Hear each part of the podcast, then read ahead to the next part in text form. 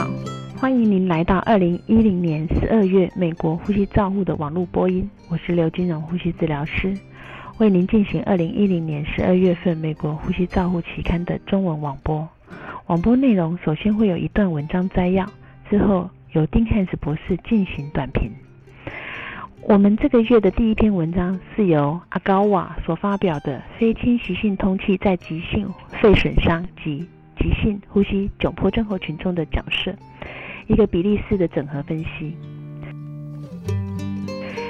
本研究的目的是在于评估非侵袭性通气使用于急性肺损伤或者是 ARDS 的成效。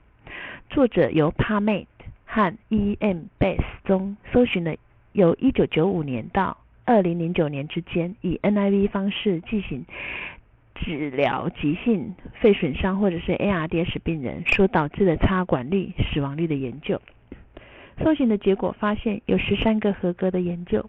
共囊括540位病人，插管率介于30到86之间，总插管率是48%，死亡率有15到2 71%，总死亡率为35%。无发表偏差的证据。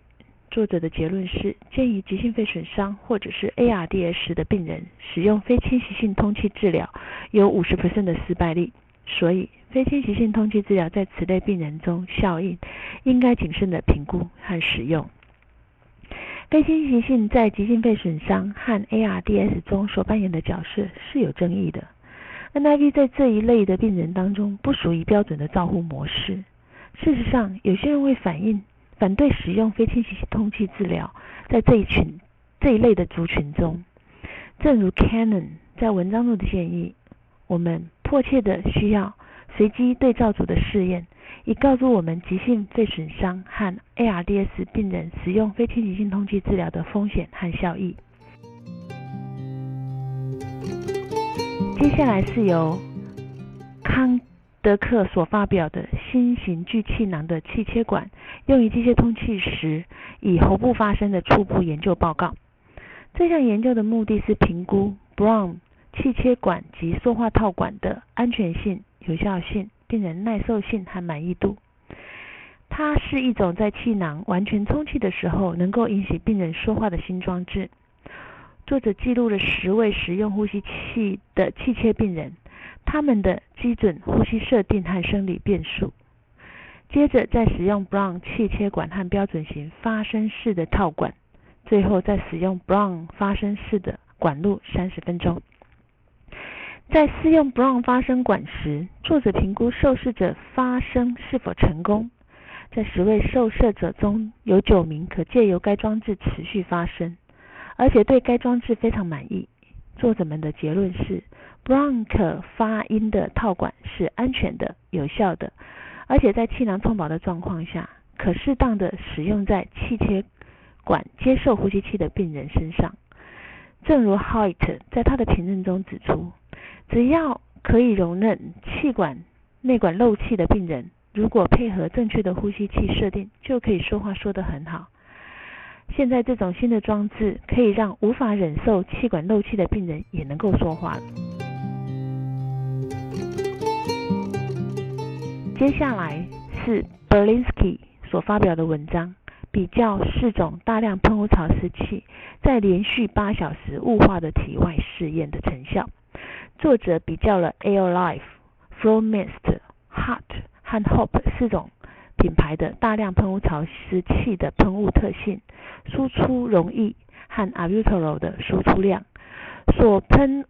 所有的喷雾器都接上一百八十公分长的蛇形管，并且遵照厂商的制造使用。作者以生理食盐水稀释八十 mg 的 Albuterol，以喷雾器每小时输出为十米 mg 为主，测量 Albuterol 八小时输出的情形。溶液输出量以及溶液的残留在管路的溶液量，每三十分钟记录周围的环境和器物的温度。在运作的第六十和七十分钟之间，借由 cascade 的影响方式测定器物的特性。所有的器物有它适当的大小的肺部沉积。前四个小时内储存器中的 albuterol 浓缩程度是小于二十 percent。Albuterol 输出并没有显著的差异，其中没有任何一个喷雾器可以在第一个小时就达到目标的输出量。各种喷雾器之间前五个小时的 Albuterol 的输出量是差不多的。Airlife 和 Hope 的输出容易与制造厂商的规格是相符合的。在管路中残留量的容易最多的是 Heart 的这个厂牌。气雾在蛇形管中温度会升高，但是在病人接口处则会低于环境的温度。作者的结论是，各种厂牌的喷雾器在使用前五小时，它的性能是差不多的。如果计划需要使用喷雾器用的更长的时间的时候，则需要更换喷雾器的容易。持续使用雾化的 Albuterol 治疗已经是重症气喘病人的标准照护。Albuterol 输出量理所当然就作为治疗效果非常重要的指标。在这项研究。的所评估的喷雾器中，在运作前的五个小时，彼此之间的效能差异并不大。如果需要更久的时间治疗，那么更换喷雾器的容易就有它的必要性了。接下来要介绍是 Christensen 所制作的呼吸道低钠溶液治疗的多中心研究。作者先说明低钠溶液在呼吸道的生理溶液中的基础原理，并且报告在新生儿的随机研究中发现，这种新型的溶液有较低的 VAP 与肺相关疾病的发生率。这篇研究主要是针对一种新型的溶液的多中心研究。作者使用前后平行控制研究方法，将新生儿加护病房分成四个阶段。第一年共有四个，共四个单位使用盐水进行呼吸道照护。第二年有一个单位进行使用这种新的溶液，其他单位则继续使用盐水进行呼吸道照护。结果，有一千一百一十六位插管的新生儿中，有一千零二十九位的新生儿接受标准的盐水照护来的来做呼吸道的抽吸，其中八十七位接受这种新式的溶液。单位的 VAP 发生率与慢性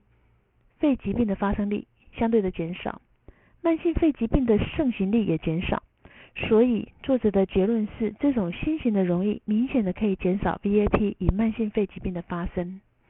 虽然生理食盐水注入到人工气道协助气管内管的弹液清除的方式一直很受到争议，但是作者针对这种低盐溶液的研究，很明显的可以减少 VAP 与慢性肺炎。但是在广泛使用之前，还需要有更多独立随机控制研究来做佐证。接下来我们要介绍是由 King 所发表的成人支气管扩张症的肺穿透容积一个纵向长时间的研究。本研究的主要目的是评估成人慢性支气管扩张症的病人。的肺脏器官对一氧化碳穿透能力的长期影响。作者共收集了七年的肺功能的资料，评估基本的肺临床试验共有六十一个参数，其中肺量计显示有轻度慢性阻塞性肺疾病，且平均第一秒吐气量为预测值的七十二 percent，用力吐气肺活量为预测值的八十七 percent，正常的 DLCO。在过去一年中，七年在过去的七年中，DLCO 与或者是 DLCO 与肺容积有下降的情形。结果，DLCO 每年下降二点九 percent，DLCO 与肺容积的比值每年下降二点四 percent，DLCO 下降与 FEV1 之间的下降有明显的关系。肺间质性的疾病是支气管扩张症的一个。表征，但是它是否会有一氧化碳快穿透速率下降，就不得而知。King 等人发现，他们在四代研究的支气管扩张症的病人有一氧化碳扩散速率持续下降的情形。这个发现暗示着支气管扩张症的病人仍有一些需要探求的。接下来是由 d i v o 所发表的文章。长期机械通气在马萨诸塞州二零零六年的盛行率的研究。作者邀请在马萨诸塞州一百一十三位服务于急性照护医院、长期急性照护机构和长期照护公司的呼吸照护单位主管参与有网络的调查，其反应符合各自机构的状况。其分析的结果为医院规模、位于都市或者是乡村和此机构是否为教学单位。在二零零六年十二月份时，有八百一十七个机械通气的病人，其中四百六十位符合长期机械通气的条件，二百二十一个人符合居家机械通气的条件，其中两百三十九人不在居家，六十四人在急性照护医院，一百七十五人在急性照护机构，两百二十一人在家里。这个研究的回收率，超过四百床的急性照护医院的回收率为八十六 percent。低于四百床的急性照护医院回收率为四十八 percent，在长期急性照护机构的回收率是六十五 percent，长期照护公司的回收率是六十七 percent。没有回复的主要是那种比较小规模在乡村非教学的机构，他们长期的机械通气病人也比较少。这些居家使用通机械通气的病人主要是神经肌肉的疾病，低于六十五岁含经由气切的通气。长时间机械通气病人返家的最大限制因素是缺乏病人合并或不合并的经济支持。作者的结论是在马萨诸塞州长时间居家使用通气的平估计盛行率是由一九八三年每十万人有八二点八人到二零零六年的七点一人。这些病人主要是待在长期急性照护机构、有较大规模的都市。教学医院和居家，长期机械通气和居家使用，对于这些病人和家属和健康照护系统，其实是一个很大的挑战和负担。在缺乏集中式的资料库来追寻长期居家机械通气，这里一有一篇少量的盛行率的研究，也许有一些过时，但至少在马萨诸塞州，长期和居家机械通气显著的有明显增加的趋势。纵然一般来说这些发现是有些问题，但是美国其他地方也有相同的。本个月本月最后一篇原创性的研究文章是 Berlinsky 所发表的经由肺内扣及呼吸器 IPV 和小儿呼吸器的喷射型喷射治疗传送的 a b u t e r o 的成效。作者比较不同的情况操作下的扣集呼吸器 IPV 和放在小儿呼吸器的喷射型的喷雾器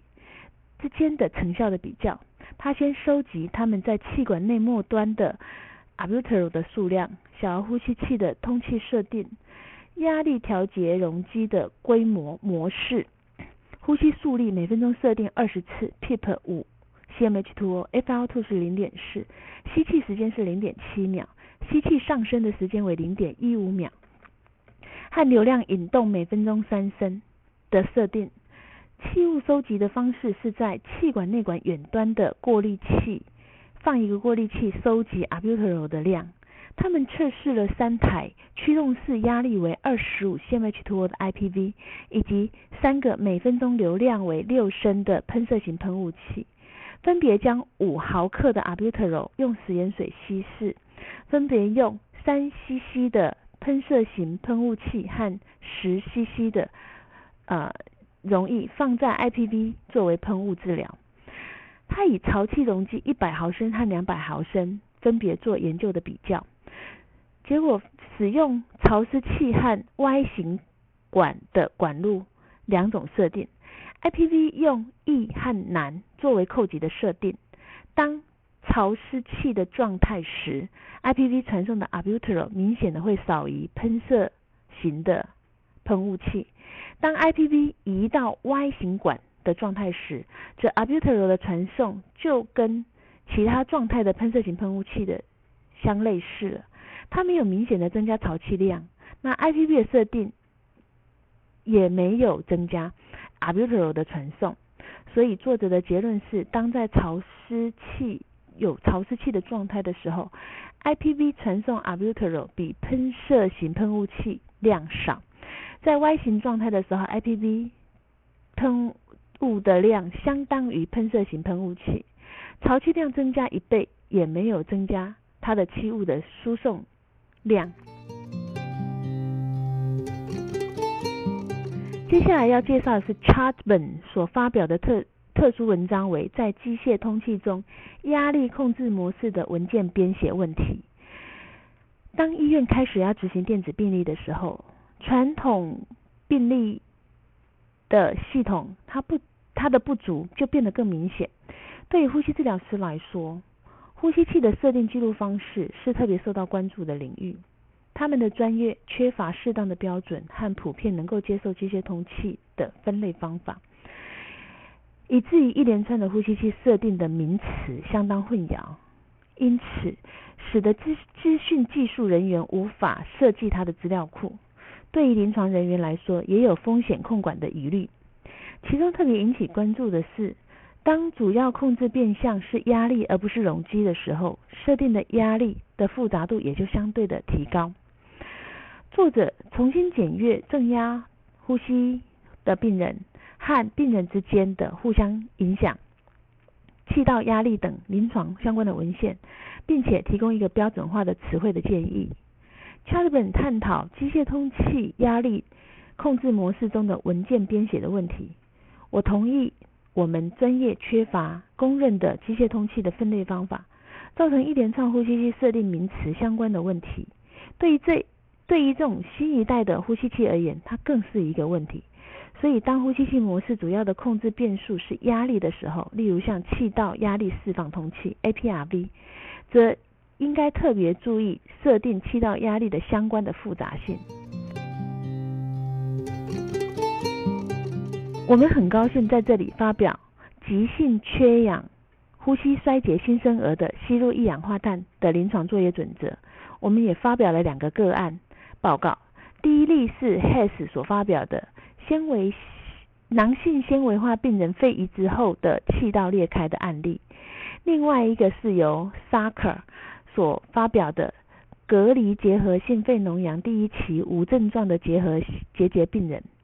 在这个月的教学案例是由 Hans 所发表的超音波引导下的动脉穿刺。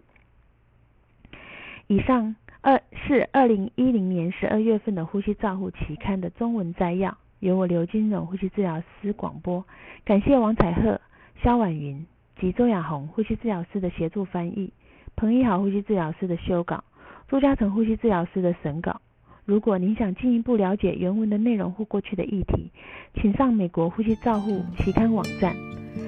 www. r c j o u r n a l 打 c o m，您也可以由网络订阅，自动收到未来网络的播音议题。谢谢您的参与，再见。